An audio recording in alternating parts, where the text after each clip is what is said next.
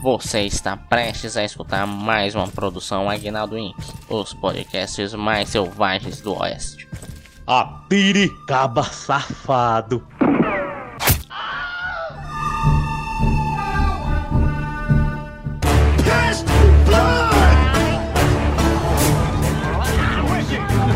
A lieutenant in the police department. I'm in the middle of a homicide investigation.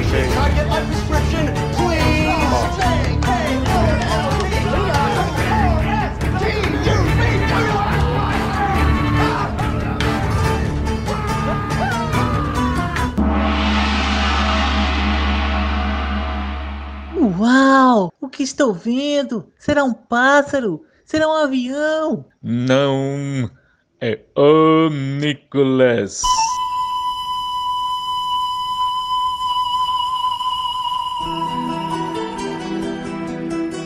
Bem-vindos ao Nicolas, a investigação aleatória e recorrente sobre a carreira do grande ator internacional, Nicolas Cage. Eu sou o JP e hoje eu estou aqui para falar de um filme do Nicolas Cage. Oh, que surpresa, não?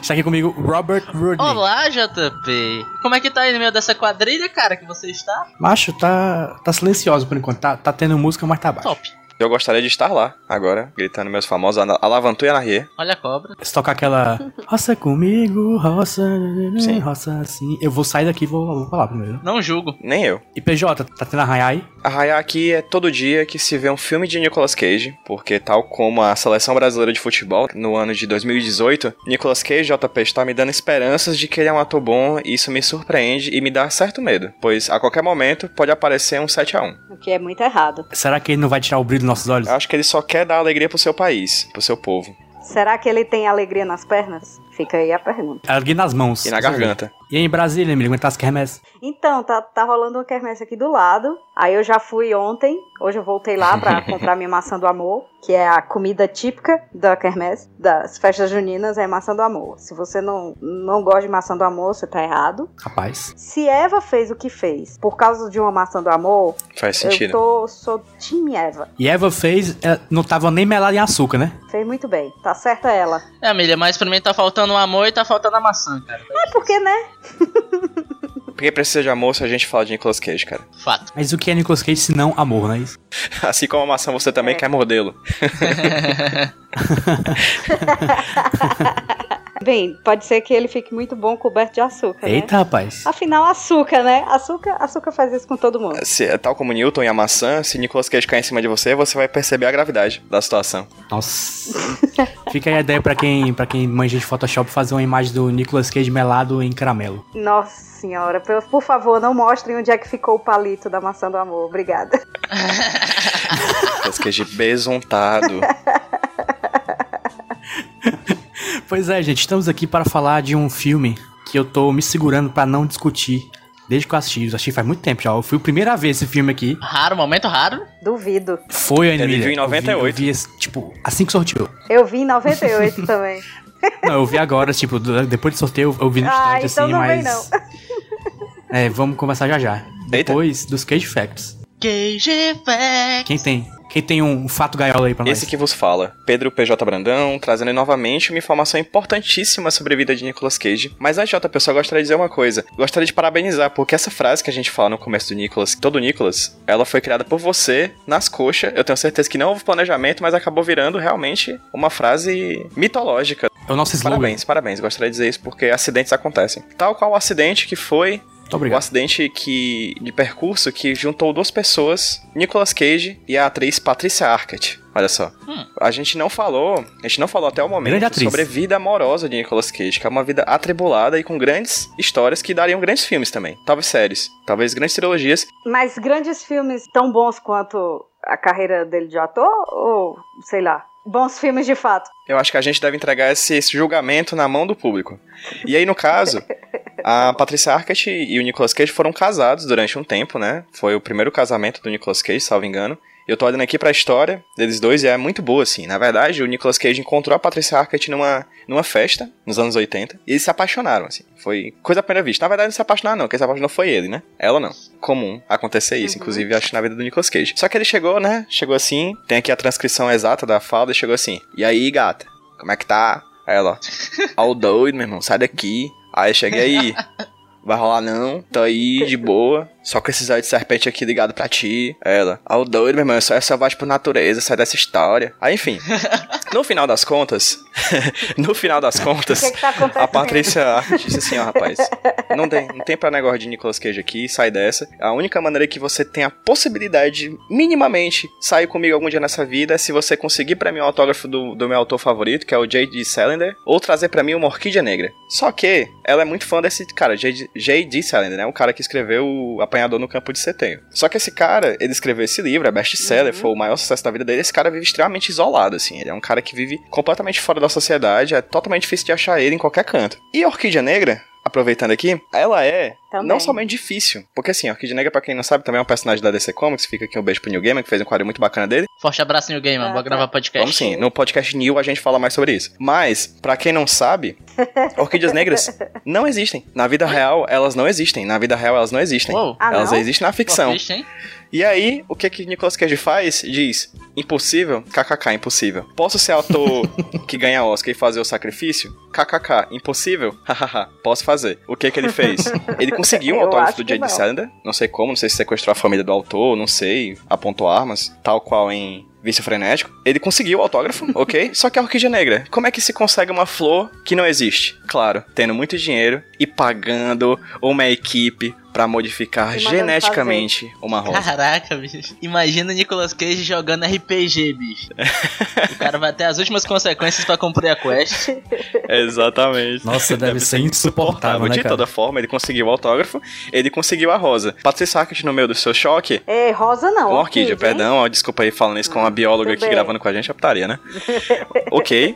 Ela não simplesmente aceitou sair com ele, como aceitou casar com ele. Olha só. Caraca. E aí, mas no caminho do casamento, ele teve um ataque de raiva no aeroporto, ela não quis, mas depois deu outra chance. E em 1995, três anos antes de Olhos de Serpente, filme que hoje vamos falar, eles se casaram. E depois de nove meses, eles acabaram. Ah. Ah. E foi um resultado trágico, triste. Mas tudo bem, vida que segue, o amor está aí pra ser vivido e revivido. Cara, eu fico impressionado como o PJ ele é bom nesse quadro, bicho. Ele é o melhor, cara. Ele sempre traz as histórias mais mirabolantes. Os melhores queijos moments. PJ é um Cage Teller. é, Cage Teller, exatamente. É um, é um especialista de storyteller pra Nicolas Cage. Inclusive, me contrata como roteirista. Uhum. Mas por favor, deixa outra pessoa fazer os diálogos, tá? Porque o diálogo da Patrícia Arquette aí com ele ficou. ficou Eu traduzi, eu traduzi pro, pro, pro, pro público brasileiro, Emília. Ah, tá. Claro, claro. Desculpa. Peço perdão pelo vacilo. Público da Regional 4 de Fortaleza. Exatamente. É. Pronto, tá aí, tá dado. O Cage Effect dado, o Cage Debit cumprido. O grande fato. Mas fica aqui o, já a promessa de que nos programas posteriores iremos desbravar mais esse território que é a vida amorosa de Nicolas Cage. Todos queremos isso. Não, obrigado. Emília, deixa de conta. Tá, desculpa. Tá, aí Pula, bro. rolou Pula, uma pausazinha natural aqui, vamos. Pausa natural. Ah, sim. Ah, usa natural.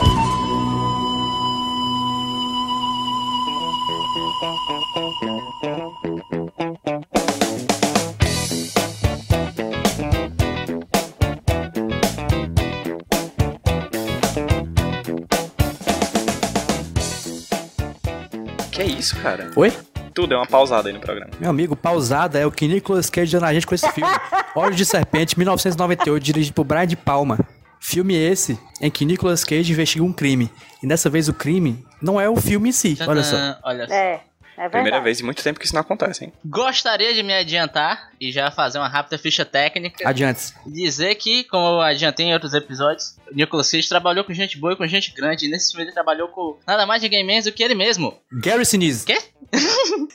Gary Sinise, o ator que faz Garrison Nise. Isso, o Tenet Dan. o cara do CSI Nova York. É o eterno Lieutenant Dan. Exatamente. Mas ele foi dirigido por Brian De Palma. Certo. Nascido ali em Um Tocantins, né? dos caras que estava ali inserido dentro da nova Hollywood, movimento cinematográfico que foi o sucessor da novela Vague, Uhum. Eu não assisti essa não, passou na Globo? junto com Martin Scorsese, junto com Coppola, junto com Steven Spielberg, né? O que, que ele dirigiu mais, ô, ô Conginei? Eu costumo dizer que o Brian De Palma Palmer é um daqueles diretores que você pode achar que nunca viu nada dele, mas você já viu alguma coisa dele, mesmo que não queira. Com certeza. Ou já viu alguém referenciando o trabalho dele. Uhum. É verdade. Eu acho que eu posso destacar da filmografia dele três filmes, né? O Carrie, a Estranha. Um dos meus filmes favoritos. Uhum. É muito foda. Inclusive, você tem um livro que eu pedi emprestado, você não me emprestou. Tô passando na cara aqui em rede nacional. Eu acho que depois dessa eu não tenho nada mais de fazer além de mesmo. fugir e nunca mais ver sua cara. Cobrança vexatória aqui, online. Intocáveis, ah, tem a icônica cena do carrinho de bebê descendo a escada no meio de um tiroteio. Plagiada, mas tudo É do bem. encoraçado Pontenkin, né? Justamente. E talvez o filme que, junto com Tropa de Elite, o público não entendeu. Porque você fala de Deus que é o Scarface. Hum. Scarface. Ele fez Missão Impossível também. Isso, e Missão Impossível. Eu não pensei que você escolhi Missão Impossível, que é o melhor de todos. Injusti injustiçado pela academia. Acabei me esquecendo. Mas é muito legal ver o cenário em que esse homem tava ali dentro. Dentro da Nova Hollywood, um dos expoentes de lá, cara. E é muito legal. A Nova Cara. Hollywood, uma curiosidade minha, que eu acho que é talvez o movimento cinema- cinematográfico de qual eu mais consumi filmes. Até porque os meus diretores preferidos estão ali e os meus atores preferidos também. Tipo, é o tempo áureo do Dustin Hoffman, do De Niro, do Al Pacino. Nicolas Cage. É verdade. O tempário do, dos Hood Movies. É verdade. É, exatamente. Começou. Toda essa categoria. Começou a época dos Wood que começou. Ele é diretor de Femme Fatale, caramba. Pois, É, isso, vestida sim, pra sim, matar. aquele filme Bem mais mais, ou menos. menos. Com esse background técnico impecável, que além do diretor tem também é, a a trilha sonora que eu acho Sim, é massa. que é de um cara muito bom também, que é do Ryuichi Sakamoto, fez outros filmes massa também. Nicolas Cage tá lá. Sendo ele. Sendo ele. Quando eu digo Exatamente. sendo ele, é sendo ele na melhor concepção que essa frase pode ter. Que é sendo ele com Uhum. um personagem que cabe ser ele. Vamos aqui dar uma sinopse, né? Sinopse aqui. Nicolas Cage tá lá, enganando a amante, enganando a mulher. Tá na Enganando o luta, público. Muito crazy. tá apostando dinheiro, com dinheiro roubado. Apostando que ele não tem. Apostando que ele não tem. Ele tá apostando a promessa. Ele, ele é um policial corrupto, Extremamente corrupto. Cheio de vícios. Opa. cheio de vícios frenéticos. Ele tá lá, ele encontra o amigo dele, Gary Sinise, como já citei antes, da Marinha, que é, tá- faz parte da equipe de segurança de um cara importante. Do meio da luta, esse cara importante é sempre É, aliado. ele, na verdade, está escoltando. Ele é, ele é comandante da Marinha, mas naquela ocasião ele tá afastado da Marinha porque ele está atualmente, naquela, na- obviamente, na ocasião, fazendo a escolta do secretário de Defesa dos Isso. Estados Unidos. Pronto, esse, esse o, o secretário é baleado. Tudo isso é apresentado pra nós em 13 minutos de um plano de sequência impecável. Fudido. Fudido. Era isso que eu ia dizer também, porque o Brian De Palma, ele, na- ele meio que traz, ó, nesse, nesse filme, ele traz duas experiências que depois viraram marca registrada dele. Que são os planos sequência longos e a, o split screen, que é quando você divide Sim. a tela e aí você tem dois pontos de vista, duas cenas acontecendo ao mesmo tempo. E isso acontece Exatamente. e é muito marcado no filme. E foi assim, é uma das coisas que, quando eu assisti em 1998, tem 20 anos isso, desse filme, era a primeira coisa que eu lembrava, era que o filme tinha uma continuidade muito fluida, que é hoje em dia que eu sei que é plano, de se- plano sequência, mas que eu não sabia o que era, e essa cena Uhum. dividida. Essa cena dividida já é uma técnica que ele utilizava no Carrie a Estranha. Né, mas mas é, é marca dele, assim. Eu tava, na verdade, eu tava assistindo o filme, exato. sabendo que era dele, eu tava esperando isso acontecer. E aconteceu, no caso. Eu acho legal que o filme ele é mega estruturadinho, ele tem uma estrutura bem fixa. Pronto, o que o JP falou é a- o plano de sequência todinho.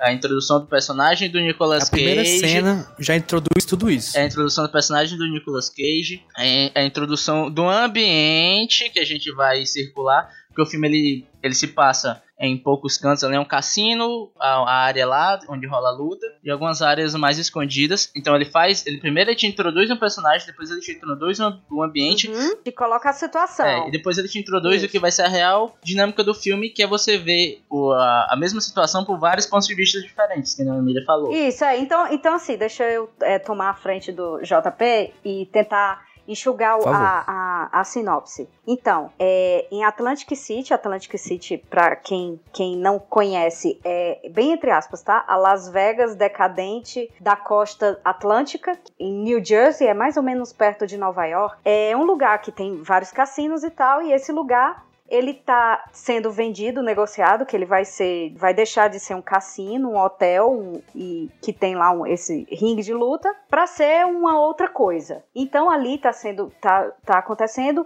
o último evento daquele empreendimento. Que é uma luta de boxe de um grande lutador de boxe. O Nicolas Cage é um grande fã dele e é também coincidente, coincidentemente não. Ele também é um policial muito conhecido, meio ele gosta de aparecer. É um policial renomado de Atlantic City, renomado e muito conhecido também por ser um policial muito corrupto. Tem todo mundo na mão Infame, né? dele. Não é renomado, ela é infame. Isso. E aí ele tá nesse, nesse evento para isso. Nesse momento, tá acontecendo essa luta, tá todo mundo entrando e tal. Nessa hora, ele encontra o Gary Sinise, que acho que o nome dele é Kevin, Kevin Dunn. Tenente Dan de novo. Exatamente. É, Lieutenant Dan, ele tá sendo o guarda-costas do secretário de defesa. E aí ele encontra, ah, não sei o que e tal, você tá por aqui, pronto. Aí ele tá lá, e aí nessa, nesse plano de sequência que o JP falou, mostra assim, ele é bem, ele explana bem, ele mostra bem quem é o, o, o Rick, o Rick Santoro, que é o papel do, Uhum. que é o papel do Nicolas Cage, nosso nosso galã. Mostra bem nesse, nesse plano de sequência quem é ele, o quão corrupto ele é, como ele conversa com as pessoas, como ele envolve as pessoas na conversa dele. Isso. E naquele momento começa a luta e toda a ação do filme, como o Rudy falou, tudo acontece ali nesse instante. É o secretário de defesa é, leva um tiro nesse, nesse meio tempo. Duas, duas personagens femininas aparecem na cena. Obviamente o Nicolas Cage, galã que é, ele também é muito galanteador, não é? E Muito ele charmoso. sempre envolve as mocinhas, coitadas. Assim, a cena se desenrola é, com essa uma mulher ruiva, uma outra mulher loira, os tiros, então é uma bagunça muito grande. Tudo acontece muito rápido. O filme em si vai contando a história da investigação do que aconteceu e essa investigação vai acontecendo e mostrando os diversos pontos de vista das pessoas que estiveram envolvidas nessa cena. O ponto de vista do lutador, o ponto, ponto de vista do Nicolas Cage, que é o que a gente acompanha no começo, o ponto de vista dessas outras personagens todas, e aí a coisa toda se desenrola e aí é aí, isso que a gente vai conversar agora. Pronto. Será que foi melhor? Exatamente. Eu tentei ser curta, mas não consegui. Eu acho que já pode dar o podcast pra mim. Pronto. Não, obrigada. Eu queria só dizer que se por acaso alguém no universo ou fora desse universo chegar na Terra e perguntar quem é Nicolas Cage, eu acho que esses 13 minutos de filme é uma tese sobre o Isso. ator, assim. É uma tese sobre Nicolas Cage, é como se pegasse o Nicolas Cage da melhor safra, colocasse no tonel de madeira, pisado pelos pés de limp- limpos de centenas de jovens virgens, saísse suco daquilo ali, seria essa cena, assim. É, é o Nicolas Cage no, no ápice, assim, de uma forma que eu fiquei besta. É tipo, tudo que a gente vem falando até agora, inclusive um ótimo filme pra ser o nosso décimo programa, né? É tipo, tudo que a gente tem falando do, Mais ou Do- menos, mais ou menos. Eu acho excelente, assim. Eu acho realmente um filme muito bom. Se tivesse 10 minutos a menos, seria 10 de Depois a gente 10. conversa. Esse filme, ele coloca, ele apresenta o Nicolas Cage em toda a sua gama de Sim, atuações. Sim, verdade. Que não são tantas, mas tem Isso. algumas. Nicolas Cage tá confortável de um jeito, Tá. como se tivesse deitado Tá. numa rede. Cara, por exemplo, eu queria pegar o começo desse, desse filme e substituir a nossa vinheta de entrada e colocar isso aí galera. É uma vinheta de 13 minutos. Co- coloca, coloca na vinheta ele, ele cantando Go Tyler, Go Tyler, Go Tyler, yeah! Assim, eu gosto, assim, o filme me, me animou muito, assim, achei um filme realmente excelente, porque ele tem muitas camadas que a gente pode analisar, tipo, meta, né, fora dele. Tipo, pra mim é um filme sobre o olhar, né, tá no próprio nome do filme. É, tanto em inglês quanto em português, a tradução até é muito bacana, apesar de que o Snake Eyes tem todo sentido, acho que é bacana a gente até falar sobre a ideia do jogo que ele traz, assim. Pois então, é isso, eu também ia- eu ia E se citar fosse isso. traduzido ao pé da letra, aqui no Brasil seria Pio. É, E aí, e aí no caso, eu acho um, um ótimo filme porque não é só um filme sobre a história em si. É massa também, a história eu acho bacana. Repito, se tivesse 10 minutos a menos, seria 10 de 10 pra mim. Mas o É, filme, ele é. tem uma pegada sobre mostrar como a gente pode ser enganado pelos nossos olhos, né? Como os olhos podem enganar, como a câmera pode enganar. Eu vi um texto acadêmico Sim. recentemente, não vou lembrar quem é o autor, cara, mas eu lembro que tem uma frase que ficou, uma frase que ficou muito na minha cabeça, que é assim: a câmera, ela não mente. A câmera nunca mente. A câmera de fotográfica, de vídeo, ela não mente. Mas quem tá por trás da câmera pode mentir. pode te induzir, né? Exato. E aí o filme, ele brinca com essa ideia. Na verdade, a primeira cena da. Do, a primeiro, o primeiro frame do filme é uma, a câmera apontando pra tela de uma TV. Então, meio que ali, desde o primeiro segundo de filme, ele já te explica sobre o que é aquilo. Você tá vendo um filme sobre o ver, né, sobre o olhar. E o olhar, quando ele é induzido, né, é o ponto de vista, usando o termo que também tem uma palavra que tem a ver com ver, o ponto de vista ele pode ser conduzido, induzido e mentido, né? E aí no decorrer do filme a gente vê isso. São vários pontos de vista que tem uma, é uma cena que eu acho maravilhosa, que alguém tá narrando alguma coisa e ele diz, não, peraí, peraí, peraí, peraí, peraí, peraí, você tá, tá mentindo. Quando ele fala peraí, a câmera pausa, sabe? Tipo, a narrativa Aham. pausa. O cara é como se o, se o Brian De Palma tivesse realmente apertado o botão de pause na hora de mostrar a fita, assim. E aí retorna pra fora dessa narrativa da personagem e a gente começa a ver o Nicolas Cage, enfim, é, o tempo inteiro o filme ele fica brincando com essa ideia de que é um filme sobre o narrar, né? É sobre os pontos de vista sobre o ver. É, um, é você está vendo um filme sobre ver. É legal, PJ, porque o Brian De Palma, junto com um diretor de fotografia que eu não lembro quem é agora, eles pegam vários enquadramentos e repetem esses enquadramentos. Por exemplo, você tem vários movimentos laterais do cenário que funcionam tipo, sabe, novela que você vê a parede cortando a cena, Uhum. o cara passa, você vê a Por parede. cima, né? Passa é, por, por cima, e pelo lado. E esses movimentos vão se repetir lá no final do filme, em, em contextos diferentes. Ele, vai- ele, ele, ele vai setando várias coisas pequenininhas pra, pra lá na frente fazer a voltinha, sabe? Fechar o círculo. Acho muito Uhum. legal isso. É que assim, eu sou muito, muito safado de plano sequência. Se você botar um plano sequência no seu filme, você já tem chance de, de me ganhar. Ou aquele plano sequência inicial me ganhou fácil, assim, me ganhou fácil. É, aqui, aqui é um meio absurdo, né? É bem absurdo, porque é uma mesmo. quantidade de pessoas envolvidas na cena homérico, assim. São milhares de pessoas em, uma, em um ambiente que é feito pra ter milhares de pessoas, que é realmente um grande espetáculo esportivo, que é uma final de campeonato de boxe, assim. São milhares de pessoas e é muito bem conduzido e a câmera só fica nele, enfim. É muito bem orquestrado, Muito. é muito bem escondido os cortes. Você percebe os cortes quando passa uma pessoa assim na frente, Exatamente. você, opa, corte. Quando a câmera, a câmera vira, Quando a, câmera câmera- tá aproxi- aproximando na Uhum. parede, assim, você sabe que Uhum. ali aconteceu um corte, mas que não, você não Mas é muito sentiu, né? fluido, é Esses muito cortes, fluido. eu, eu sei que eles existem nesses momentos, mas eu não percebi de jeito nenhum. Exato, Pra mim exato. tava rindo É, de exato. A gente sabe que ali existe um corte, mas a gente Uhum. não vê, né? É tão bom quanto os cortes de edição que o próprio Ro- Roberto Rodinei faz nesse podcast, que você nem nota. Ó, eu vou lhe dizer que, assim, primeiro sobre o Brian De Palma, é, eu acho que ele coroou a carreira dele com esse filme.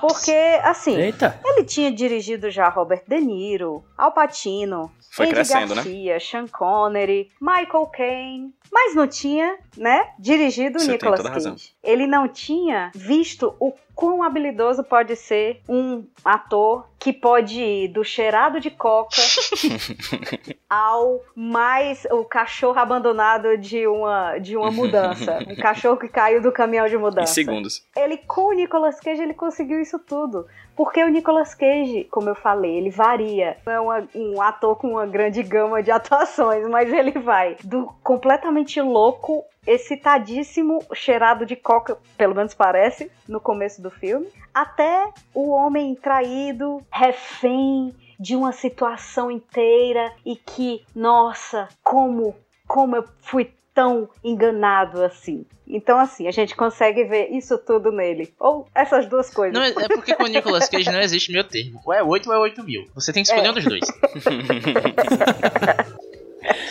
E, eu queria corroborar um pouquinho com o que a Emília falou e com o que o PJ falou sobre a questão do olhar e do Nicolas Cage variar. É que ele me enganou, cara. Como assim? Porque Oxi. você tem esse início, que é a introdução do Ricky Santoro, né? Uhum. Eu- e ele parece ser só um, um doidinho qualquer, um policialzinho qualquer. E quando eu vi o, o- Ele é e fodão. quando a narrativa, quando a narrativa troca pra um filme de investigação, a gente Uhum. descobre que ele é foda. Ele é o Batman da parada. Ele é muito perspicaz, apesar de não parecer. Uhum. E, o- e o filme, ele, depois do plano de sequência, quando começa a investigação em si, ele muda totalmente, assim. No, quando eu tava vendo o começo, eu não vi trailer, eu Também não, não. li sinopse, não sabia de nada sobre o filme. Daí eu, eu- eu não, eu, não, eu não imaginei que ele seria um filme de investigação feito todo num ambiente só. Eu curto também. isso é um negócio que eu, que eu curti muito, que é feito todo num ambiente só. Que tá tudo muito meu, meu, meu. Não é claustrofóbico porque tem um ambiente grande, né? Mas mesmo assim, ele é meio Ele é limitado, contido. né? Não tem pra onde Sim, É, correr o mas eu filme. só acho, cara, na minha humilde opinião que o ambiente às vezes ele é meio. Ele funciona um pouco como um Deus Ex Machina, que por exemplo, Sim, precisa de um sim. canto pra esconder X coisa. E assim, do nada surge um quarto secreto. E você fica, opa, E mas peraí. ninguém acha o quarto secreto. É, e teoricamente a pessoa que tava ali não conhecia, não tinha como conhecer tão profundamente a planta um hotel gigante. Em termos de Deus Ex Machina, tem um Deus Ex Machina nesse filme que me incomodou, e aí não tem nada a ver com o Nicolas Cage, obviamente, mas com uma manobra do, do diretor, do produtor, sei lá de quem. Isso me, incomo- me incomoda, eu entendo, aceito, mas eu acho muito mirabolante. Que é o seguinte: no começo do filme, logo no plano sequência, aparece uma cédula de 100 dólares suja de sangue, certo? Essa cédula, o Nicolas Cage pega ela e logo repassa para uma outra pessoa. Se eu não me engano, o cara da TV. Ele entrega essa nota de jornalista. 100 dólares pro cara da TV. Chega lá na frente, é, quando o Nicolas Cage tá descobrindo. Aqui pode. Vale spoiler? Eu tava pensando se era bom. Eu não vou, eu não vou entregar. Eu não vou entregar. Não, não tantos. É, eu vou, eu vou tentar não entregar porque assim, né? Eu acho que vale sim. Eu acho que é um filme, é um filme que tá cansado um pouco por causa do tempo, porque tem algumas coisas meio obsoletas. É um filme de ação, de investigação que obviamente você tem que é, tem que deixar pra lá um monte de coisa. Você tem que se entregar pro filme. Mas tem essa manobra que me incomoda, mas eu aceito, como eu falei, eu aceito. Que é, é, na hora que ele tá é, descobrindo que talvez ele tenha sido enganado, essa cédula de 100 dólares aparece no chão. Pelo amor de Deus, quem é que derruba 100 dólares no chão e não vê?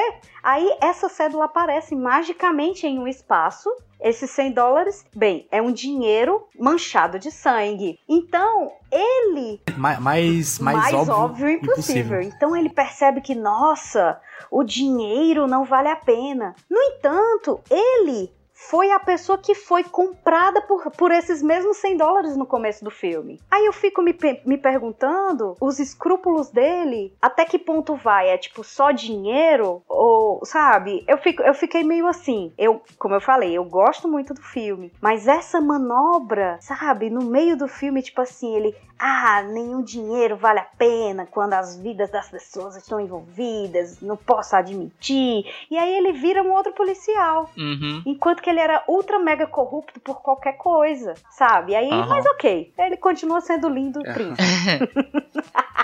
Eu acho que isso é condizente com o tipo de filme da época que ele, Que ele foi feito. Eu concordo com Esse- você. Porque é muito os filmes da- de, de, de investigação, de policial daquela Isso, época. eu É concordo. muito, muito. Não sei se é brega a palavra, mas é meio Eu vou clichê, discordar, porque a gente não tá falando dos outros filmes, a gente tá falando desse filme. e. Ô, meu amigo, meu, eu tô falando E do pra filme mim- contexto de época. Não, Ah, não, mas a gente analisa um filme, um filme. Enfim, pra mim o, o problema do filme é o seguinte. Eu acho que ele começa bem, ele vai subindo, ele vai subindo, ele vai subindo, e chega uma hora que ele cai, Ele cansa. do nada, assim. Ele não cansa, ele cai direto, assim, eu fiquei, eu fiquei até me perguntando, caraca, Qual hora? assim, qual hora, velho? Rui? eu acho que é na hora, cara, que é pra mim a pior coisa do filme é que quando os personagens começam a atrair o que eles são. É, exatamente, eu tô com a Emily no que ela falou do Nicolas Cage, mas vários outros personagens fazem isso. Por exemplo, tem um personagem X, que eu não vou dizer quem é, que ele é tido como uma máquina super racional, um raciocínio rápido pra resolver a situação, e do nada ele começa a agir que nem um idiota. Uhum. Do nada, do nada, eu fiquei, ok, esse cara não foi introduzido desse jeito. Esse, a índole desse cara, o que ele é, não é isso. E eu senti que foi tipo, ok, a gente precisa fechar essa parada aqui, então vai ser assim mesmo. E foi- Precisa resolver. A gente Exatamente. tem que chegar nesse resultado aqui, não importa o caminho que a gente pega. É, eu achei a resolução muito fácil, eu achei que ela traz os próprios personagens, e no final o filme decai pra mim, e pra mim particularmente, eu aceito o filme começar mal e terminar bem, eu acho ok, não me incomoda tanto, mas quando o filme termina mal, começando bem, pra mim o gosto fica mais amargo na boca. Hum, eu, eu, tá, eu mudei mi- minha visão sobre isso, Então, Rudy. eu- Eu, eu- eu- também eu- pensava nisso, mas eu tive tanto prazer em tanto tempo de tela que, aí, repito, os últimos 10 minutos Pois são é? uma porcaria. Eu acho os últimos 10 minutos de mal a pior, como tu fala. Uhum. Mas pra mim, até chegar naquele momento, não tá, aquele momento não tava nem 10 de 10, tava 15 de 10, entendeu? Aí quando eu fui colocando as, as, as questões negativas do final do filme, que é realmente o grande problema do filme, é o final, né? É um final que acaba o filme mais do que literalmente. É, tu fala do final que é quando ele passa do. Ele. é, aconteceu o fato no cassino, e aí acaba o fato do cassino, e aí tem esses 10 minutos finais? É isso que tu fala? É essa parte que tu não gosta ou a solução do cassino? Eu acho que é exatamente a partir do momento em que tu fala da, da nota de sangue. Eu acho que a partir dali Certo, a coisa degringola. certo. Eu concordo sabe? A partir dali. É, eu concordo.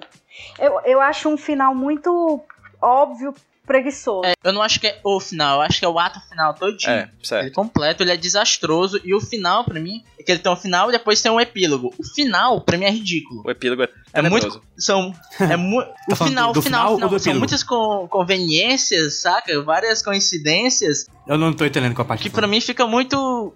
Fica muito, sabe? Não fica crível. Você tá falando de qual fi é o final que você tá querendo falar? Ó, o filme ele tem um final, que é quando é o fechamento do problema em si, Uhum. de, to de toda a investigação, ele tem uma resolução. Uhum. E pra mim essa resolução é desastrosa. Eu entendo ok. o que ele quis dizer e até conversa um pouco com o que é com o que eu acabei de falar das pequenas coisas que no final vão voltar. Mas todas as coincidências que rolam pra chegar ali, pra mim é beira o meio que o ridículo. Depois disso tem um epílogo. O epílogo pra mim só desgraça mais tudo. Tu acha? Eu acho aquele epílogo Eu, excelente, eu velho. gosto, pois é, eu gosto do epílogo porque assim, eu fico muito contrariada com o personagem que é vilão, que é um falso mocinho, porque ele é um falso Isso. mocinho. E tipo assim, se acabasse ali, e cadê o policial corrupto, bandido, sabe? E aí o- esse Exatamente. epílogo ele mostra que ele se lascou. Mas eu achei paia aquela parte que o cara perde o controle. O cara começa a ficar muito louco, o, o Lieutenant Dan. E, sabe, eu entendo, eu concordo com o que o JP falou, que é, esse filme, ele é muito semelhante a filmes de ação daquela época. Eu concordo muito, porque em 98 e tal, eu assistia muitos filmes, muitos filmes. Nessa época desse filme, eu e meu irmão, a gente era muito amigo de um dono de uma locadora que tinha lá perto de casa. E ele sempre recebia, cada semana, ele recebia um pacote grande das, das distribuidoras de filmes. E ele sempre levava esses filmes pra gente assistir primeiro, antes de ele etiquetar, classificar e colocar na, na locadora. Então a gente tinha esse privilégio de sempre assistir muitos Nepotismo. filmes. Toda semana a gente tinha vários filmes lá em casa. E na época que eu assisti Cidade dos Anjos, eu fiquei, caramba, esse cara é muito bom, esse Nicolas Cage. Eu nunca tinha assistido, acho que nada dele. Mal é, sabia. Pois é. Aí quando chegou esse Snake Eyes, e eu tinha falado já pro Márcio, eu disse, pô, Márcio, é, arranja pra gente tal, o, é, outros filmes desse cara. Ele disse, Emília, chegou hoje. Aí ele me entregou Snake Eyes na mão. E disse, assiste e depois me diz o que é que tu acha desse filme. Porque a gente não tinha. A gente não ia tanto cinema e nem esses filmes todos também chegavam pro cinema, né? Pra gente. Não era. Não, a coisa não era. Não funcionava assim. Aí eu assisti e fiquei apaixonadíssima no filme. E eu concordo com o JP quando ele fala que ele era esse estilo de filme que se fazia naquela época. Eu concordo 100%. Porque realmente faz sentido. Hoje em dia incomoda porque a gente tem uma gama de filmes muito bons, né? Filmes assim, topster. E aí a gente avalia um filme desse aqui dentro da realidade que a gente tem hoje dos filmes que são produzidos hoje, Uhum. né? Então ele realmente ele é bem diferente. Ele é É. bem diferente. Até a própria atuação do Nicolas Cage, ela já tá bem fora do que é aceitável em um, em um filme de ação, né? Eu acho que ele tá bem bem ele, né?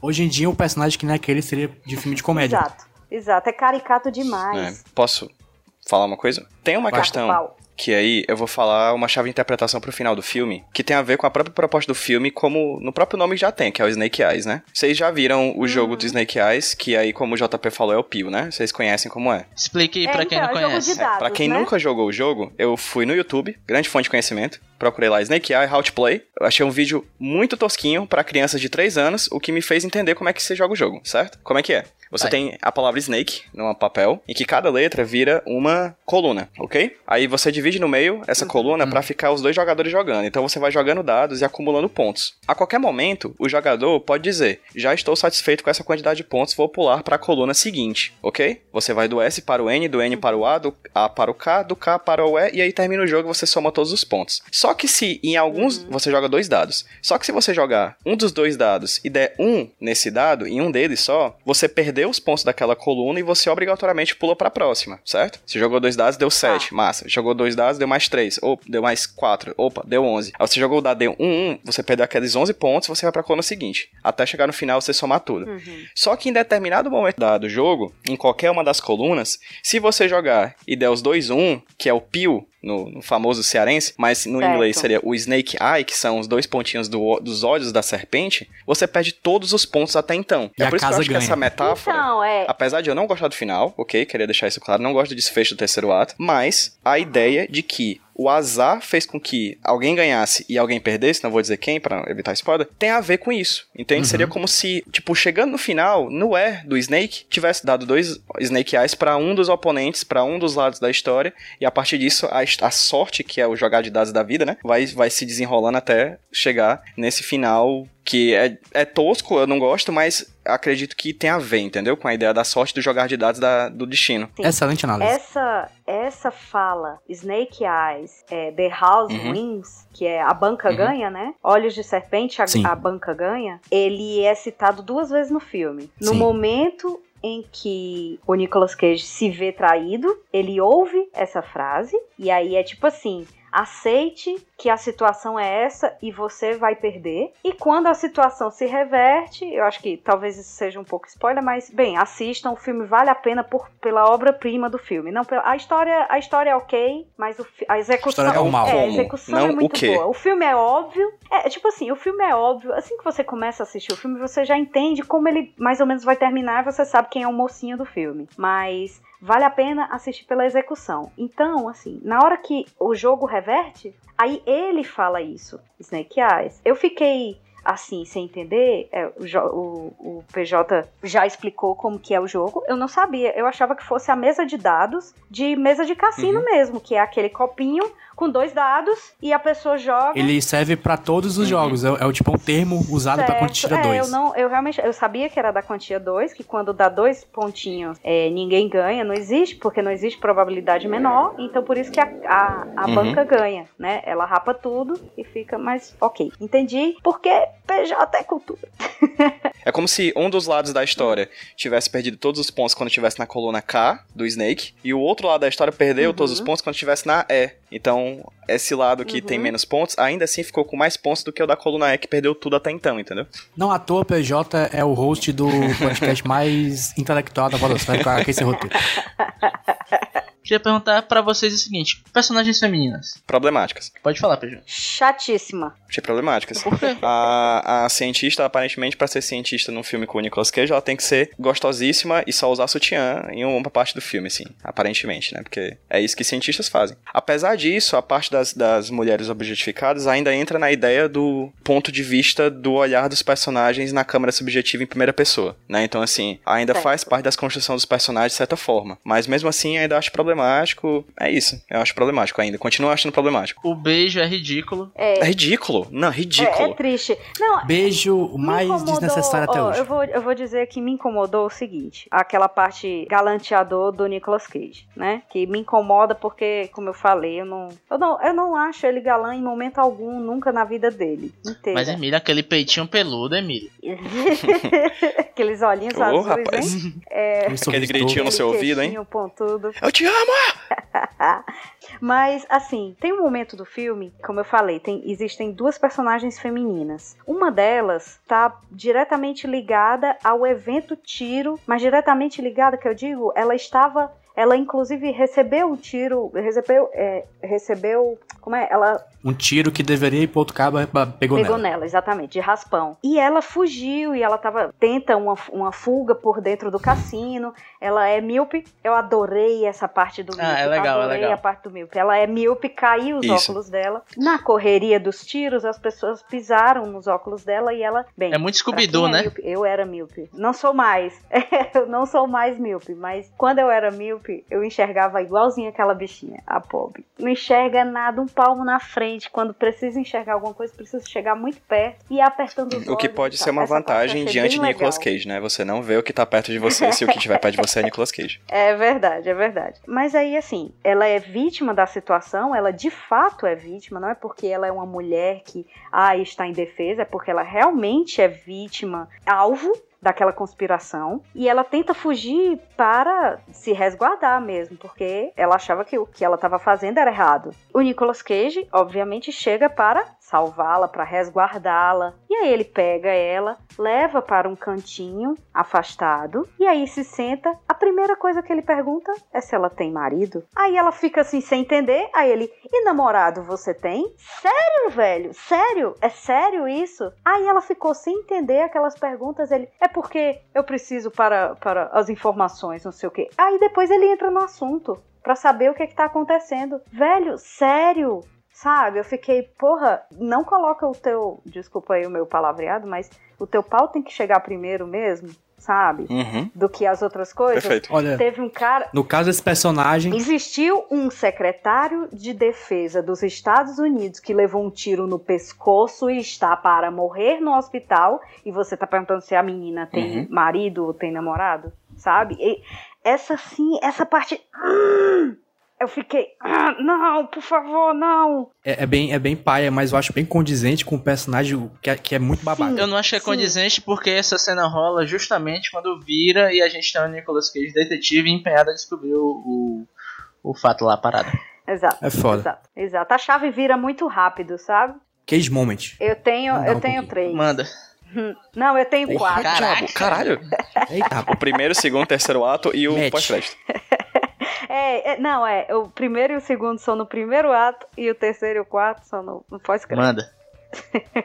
O primeiro é quando ele está completamente louco, gritando, acompanhando o Tyler, que é o, o lutador de boxe, e ele vai cantando do lado: Go Tyler! Go, Go Tyler! Melhor Go, Tyler! cena, bicho, é muito bom, Go, muito bom. Tyler! E logo depois, quando o Tyler começa a lutar, ele chega no pé do ringue e fica, yo, baby, yeah! Oh, baby, oh, come on, baby, yeah! É muito bom, Hã? cara. É muito ruim. Bem, aí os outros dois são já no pós-crédito, que ele fala cocaine my ass. Quando o pessoal chega pra ele com algumas perguntas sobre envolvimento dele com o tráfico de drogas, e, falam de cocaína, e ele fala cocaine my ass. Acho que é a última frase que ele fala, que inferno, pelo menos eu apareci. Momento excelente, porque, porque o personagem o tempo todo tinha essa obsessão com aparecer na TV. Exato! Essa pra mim é, é assim, apesar de o, final ser bem ruim, essa pra mim é a frase que é, sabe, depois que você passa tudo na peneira, é o que pinga desse filme. É exata isso aqui é a tradução de quem é o Rick Santoro. Sim. É Uhum. um cara que passa um perrengue danado, mas no entanto tá bom porque ele teve a notoriedade dele, ele apareceu na TV. É uma coisa bacana pro próprio filme em si, porque a primeira cena do filme é uma TV. A primeira cena que ele aparece, que ele tá do lado do, do jornalista, ele pergunta: Eu tô Uhum, na sim. TV? Eu estou na Uhum. TV? Eu estou na TV? Ele quer isso, Muito ele bom. quer notoriedade. PJ. Cara, a frase que fecha todo aquele monólogo dele sobre que ele fala, porque eu fui feito pra ser o rei desse esgoto, cara, e eu sou. Ah, é foda. É massa. Aquela É verdade. cena é linda, Excelente.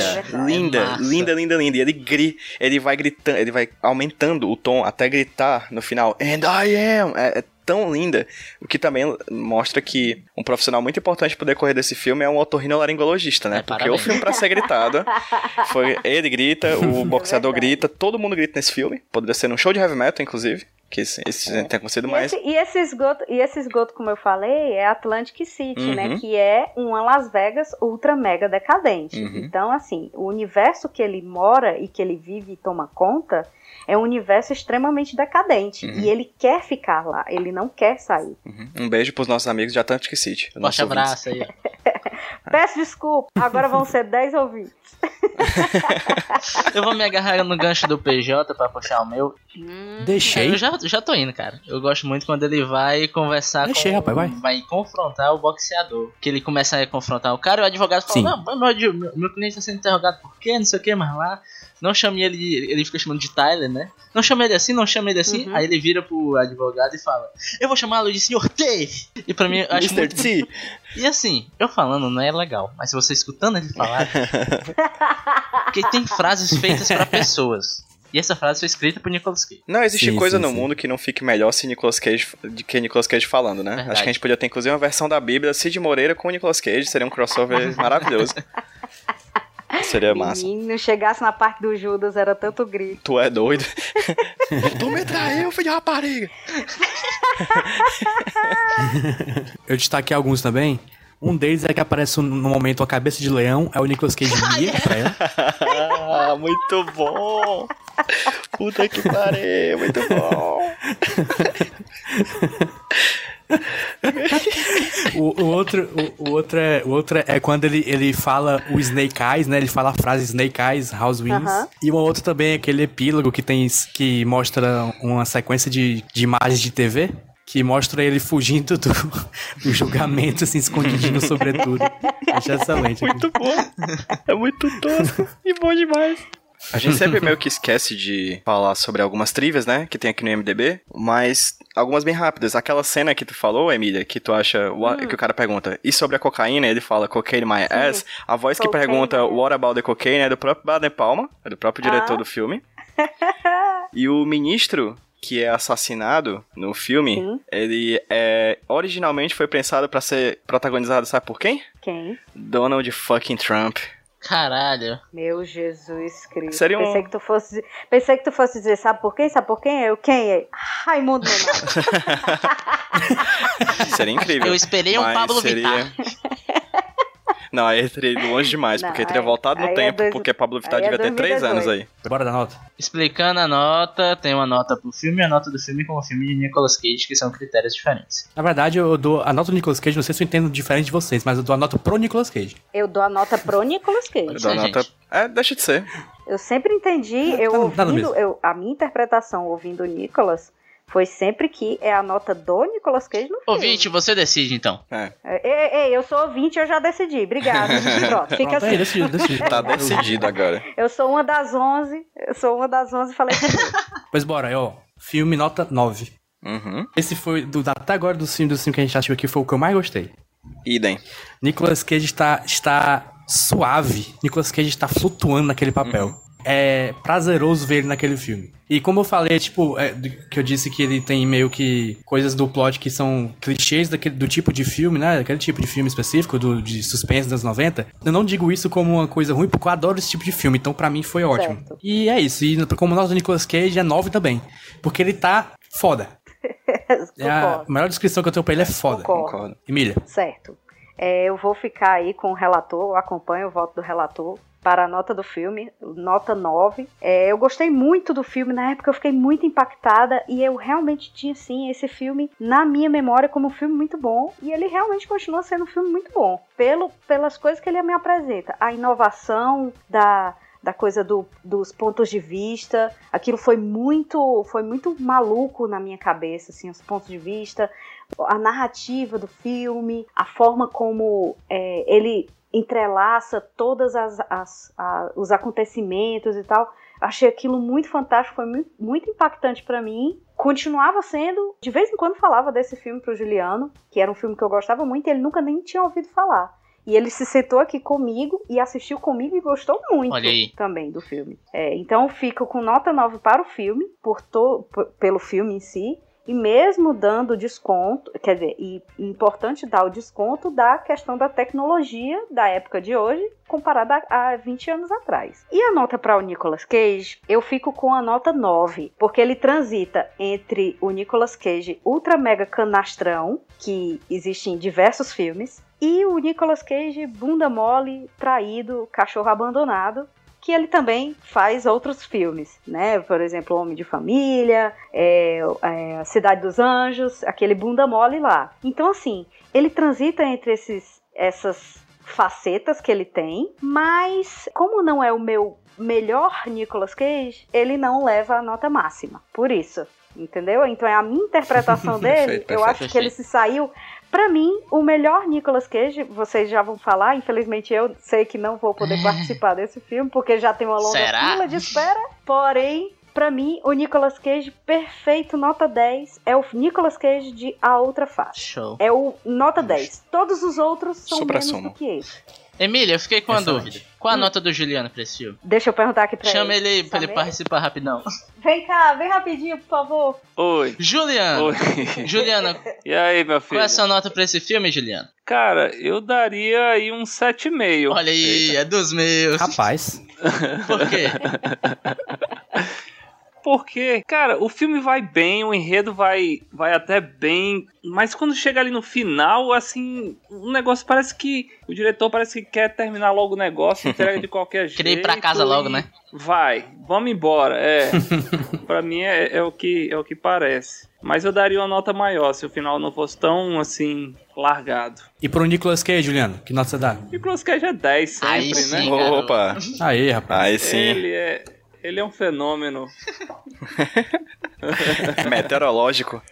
meteorológico. A tempestade que passou em nossas vidas. Beijo, Valeu, meninos. Obrigado, Juliano. Valeu, Juliano. Valeu, bicho. É um príncipe. Excelente. Rudinei, Obrigada, amor. já aproveita que já, já tá... No tá flow. com o É, Juliano? então, cara, minha nota Concorde aí. também vai ficar com 7,5, igual o Juliano. É muito parecido com o que ele falou. Eu acho que ele vai muito bem, muito bem. Até 80% desse filme, ele beira o 10. Só que o final, ele baixa muito, fica muito ruim, fica muito... Muito ruim mesmo. Vamos resumir em ruim. E eu vou discordar com o lance de, ok, é um retrato da sua época. Tá, é um retrato de sua época. Mas eu acho que isso não serve de justificativa pra passar a mão em cima de onde ele tá errado. Sim, claro, não é, não é uma defesa do filme, tipo assim, ah, desconsidere porque na, é- naquela época não. Mas eu digo assim, se eu observar com os meus olhos daquela época, para o que eu assistia, as coisas daquela época, talvez eu não tinha esse nível de exigência ou de refinamento. Assim, talvez eu não enxergasse aquilo como uma falha, como hoje em dia eu enxergo. Eu é mais ou entendi, menos isso, não é? é assim, eu, eu concordo, eu concordo que seja uma falha, eu acho que é uma falha grave até, mas eu acho que pra- os filmes todos naquela época eram tão desse jeito, entregues desse- dessa forma, que eu acredito que talvez a gente não tivesse esse discernimento, sabe? De tipo, pô, esse filme poderia ter um final melhor, mais bem trabalhado. É a minha forma de, de interpretar. Eu vou continuar com esse ponto que o que ele tem de ruim, ele tem de ruim. E também o que ele tem de ruim foi escrito e dirigido por um Brian De Palma. Isso já joga um pouco da expectativa um pouco mais lá pra cima porque ele é um Brian De Palma, saca? Pra mim, assim, eu sou muito, eu sou muito da obra. Eu, por exemplo, não sou uma pessoa que segue bandas. Eu não sou uma pessoa que segue diretores. Dou uma olhada no filme. Nesse caso, Snake Eyes, ele chegou pra mim. Eu não fui atrás, mesmo porque na época a gente não tinha esses acessos como hoje em dia. A gente dá uma olhada no YouTube, dá uma olhada no IMDb. Isso tudo tá muito fácil. Em 98 não era assim. O filme chegou pra mim, eu dei o play e assisti. Eu não tinha esse pedigree, sabe, do diretor. Eu não sabia quem era. Eu não tenho o, o, o grau de instrução que o Rude tem é, de assistir, de saber quais que são as assinaturas dos diretores, dos produtores, dos atores. Não, eu, eu sou a pessoa que assiste a obra e avalia a obra assim. Eu entendo que, por exemplo, uma trilha sonora que seja do John Williams, eu vou conseguir identificar, mas aí é porque eu realmente gosto dele, mas não é porque uma obra vai ser ai, com a trilha sonora do John Williams que eu vou obrigatoriamente já estar é, predisposta a gostar de algo, entendeu? Então eu, eu tenho a minha expectativa sempre é baixa, assim, porque eu não sou uma pessoa de diretores, eu não sou uma pessoa de atores, de etc e tal. Então, assim, eu acho que talvez o erro seja você criar a expectativa em cima de um pedigree que você acredita que ele tem que entregar. Não, não é isso. O lance aqui, eu, eu, como eu falei até pra ti, uma obra é uma obra. Só que, eu sei que esse cara faz mais, até porque eu falei isso no que você sabe que ele já escreveu, que ele já dirigiu. E queira que não queira, você conhecendo um pouco a história do cara, você acaba olhando, olhando e falando, pô, cara, você? sabe? Mas óbvio que. Rude, Rude deu uma nota baixa e escreve- escreveu em vermelho do lado assim. Você, Você, consegue, mais, viu, senhor Brian De Palma? Pode, o que eu queria falar também é que o que eu tô falando que é ruim, que eu tô achando ruim, pode até parecer que eu odiei o filme, e o que na verdade eu gostei bastante do filme, como eu falei, 80% dele é muito bom, eu acho que você que tá ouvindo aí, ouvinte, você devia, tá, você devia assisti-lo. É verdade, já devia ter baixado. É, exatamente. Vamos falar de coisa boa, vamos falar de Nicolas Cage, vamos falar que Nicolas Cage, pra mim, ele tá com 9,5. Que eu acho que a gente tem dois polos do Nicolas Cage ali. Você Olha aí. Overacting, gritando. Ele parece estar se divertindo, entende? Até quando ele tá nos momentos mais dramáticos. Eu sinto que ele tá mega empolgado com o que ele tá fazendo. Demais. Eu- eu- e outra coisa, outra coisa, só fazer uma meia-culpa aqui de Síndrome do Impostor. Eu não acho que eu tenho esse pedigree todo não, tá? E, inclusive, se eu tiver errado em alguma Tem coisa... sim, você é um cachorrão. Se alguém se eu tiver errado em alguma coisa, comenta aí, tá? Tem sim, se você quiser saber mais o pedigree do Rudney, vai lá no Iradex pra procurar as resenhas dele. Exatamente. Roberto Ou Rudinei é um então no futuro, no, futuro, no futuro podcast, Rude. Exatamente. Na verdade, pela convenção dos podcasts que vai chamar Roberto. Roberto. Justo. Ai, ai. PJ Oi. tinha Brandão. Bem, faço Ctrl-C, Ctrl-V em ambas as notas de Emília e JP. Eu achei o filme 9, achei o Nicolas Cage 9 também. Achei o filme muito bom. Repito que ele não perdeu mais pontos comigo no final, porque assim, é um final realmente desastroso. Mas é, ele não perde mais pontos porque eu achei ele, tipo, 10 de 10 até ali, mas 10 de 10 com, tipo, com honras, com honrarias. No final piora, consideravelmente, mas pelo menos o que me entregaram até o final foi uma coisa assim excelente, excepcional. E Nicolas Cage brilhando, né, amigos? O único problema de Nicolas Cage no filme é porque em determinado momento ele para de gritar. Então aí deixa de ser Nicolas Cage, passa a ser somente mais um ator. É na hora que ele fica bunda mole. É. Ele podia ser bunda mole gritando, ele podia dizer, não, e sair gritando o resto do, do filme. Mas ele para de gritar. E aí, quando o Nicolas Cage para de gritar, ele para de ser quem ele é de verdade. Ele vira um anjo. Muito bom. Gostei. Olha, a nota média do filme ficou 8.4. Vale a pena ver. E nota de Nicolas Cage 9.3. Top, top, top, top, top, top, top. Olha aí. Certo. Já já volto. My body is a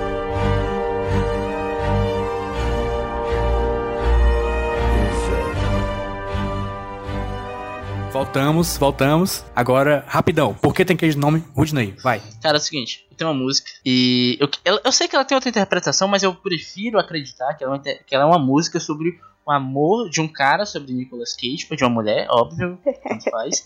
E que esse amor é tão grande que ele não consegue viver. a- Eu vou ler aqui pra vocês, é o seguinte, ó. Meu corpo é um cage que me impede de dançar com aquele que amo, mas minha mente segura as chaves. Estou aqui sobre o palco, de medo e de dúvidas internas. É uma peça horrível, mas eles aplaudirão de qualquer maneira. Meu corpo é um cage. Essa música se chama My Body is a Cage. Arcade Fire, mas eu queria indicar ela na voz do Peter Gabriel. Certo. Falei não, música que reflete nosso âmago aqui de todo mundo. Emília também tem, eu né? tenho. Fala aí, por favor. Posso falar. Então, o meu Porque Tem Cage no nome é o Cage Questionnaire. Questionnaire. É um. O Cage, no caso, é um acrônimo para quatro aspectos de um teste de alcoolismo. Olha, Caraca! E isso é útil Oxi. mesmo, é de verdade, é, é- é realmente útil. É, no caso, o C é de cut, é de cortar, é, faz referência a uma pergunta. Se você já pensou que deveria beber menos. O A é de annoyed, que é uma pergunta que é se você sente que as pessoas incomodam você criticando a bebida. O G é de guilty, caramba. que a pergunta é se você já se sentiu culpado por beber. O E é eye opener, que é se você já sentiu que precisava beber algo assim que acorda para despertar ou para curar ressaca. Então, quando você responde sim para essas quatro perguntas, isso é uma resposta que é, mostra que você provavelmente é um alcoolista. Legal, né? Caralho, que Demais. massa. Eu tô saindo Não muito é? mais inteligente do que entrei nesse programa. Salvando vidas, Nicolas Cage. Não é não? Cage Questionnaire. É, exatamente. Quem diria que este podcast traria benefícios ao povo brasileiro? Traga informação. Faz o teste ouvindo a música. Pronto. É. É uma boa. Taca logo uma cachaça pra dentro.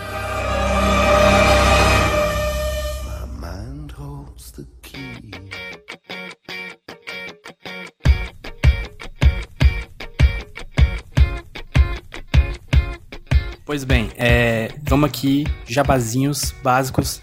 Eu e Rude estamos no Agnaldo Indica, podcast excelente.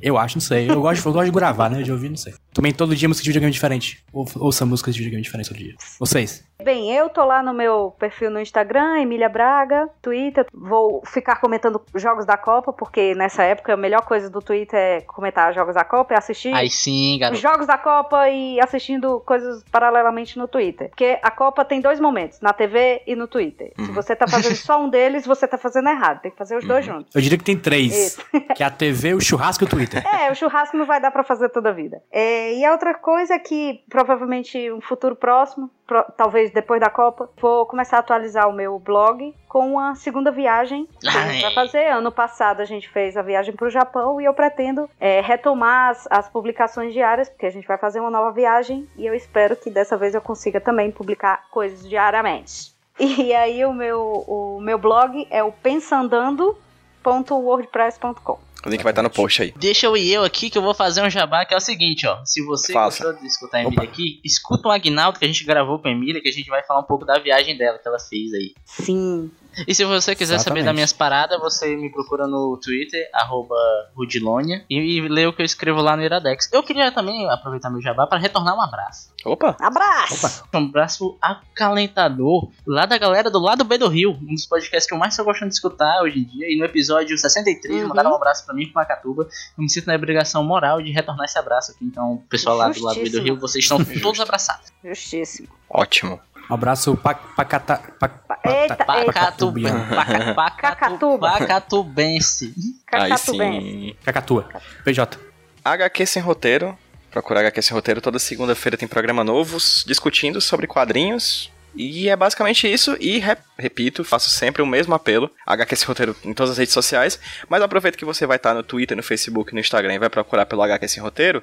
Vai lá e procura Podcast Nicolas, que são as redes sociais Sim. aqui Hum, da gente do Podcast Nicolas. Tem no Facebook, no Twitter e no Instagram, arroba Podcast Nicolas. Você acha a gente, dá aquele like, dá aquele follow e você vai receber montagens excelentes com a cara ridícula de Nicolas Cage em todas essas redes sociais. Gritando muito. Isso, e sabendo em primeira mão quando é que sai esse programa, os programas novos do Nicolas, que são quinzenais, viu, galera? Se você pensa que é semanal, tá ouvindo pensando que é semanal, tá fazendo uma maratoninha, Infelizmente. Não é mesmo? talvez um dia, Emília, na sua cruzada, Bem, ó, a parte, você tem que acreditar nos seus sonhos. Eu tenho dois sonhos. Um era de participar de do Nicolas, o segundo é de ele virar semanal. Um já foi. Opa, eu acho que a gente Tá pode quase trabalhar com lá. essa meta.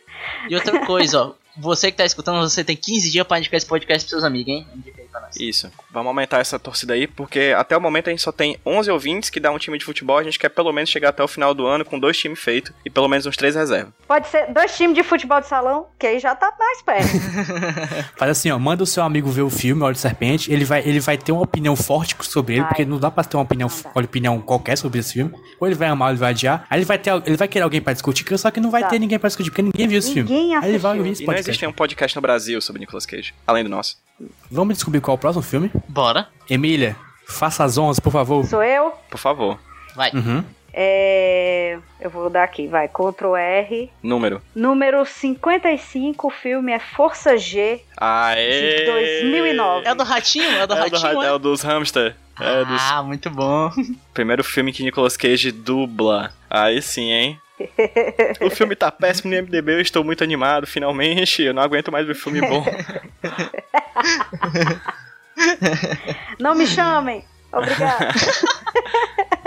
Eu queria dizer outra coisa, eu queria dizer o seguinte, ó. Eu queria dizer o seguinte, ó. Tchau. Tchau. Tchau, tchau, né? É hora de dizer tchau. É hora de dizer tchau. É hora de dizer tchau. Tchau.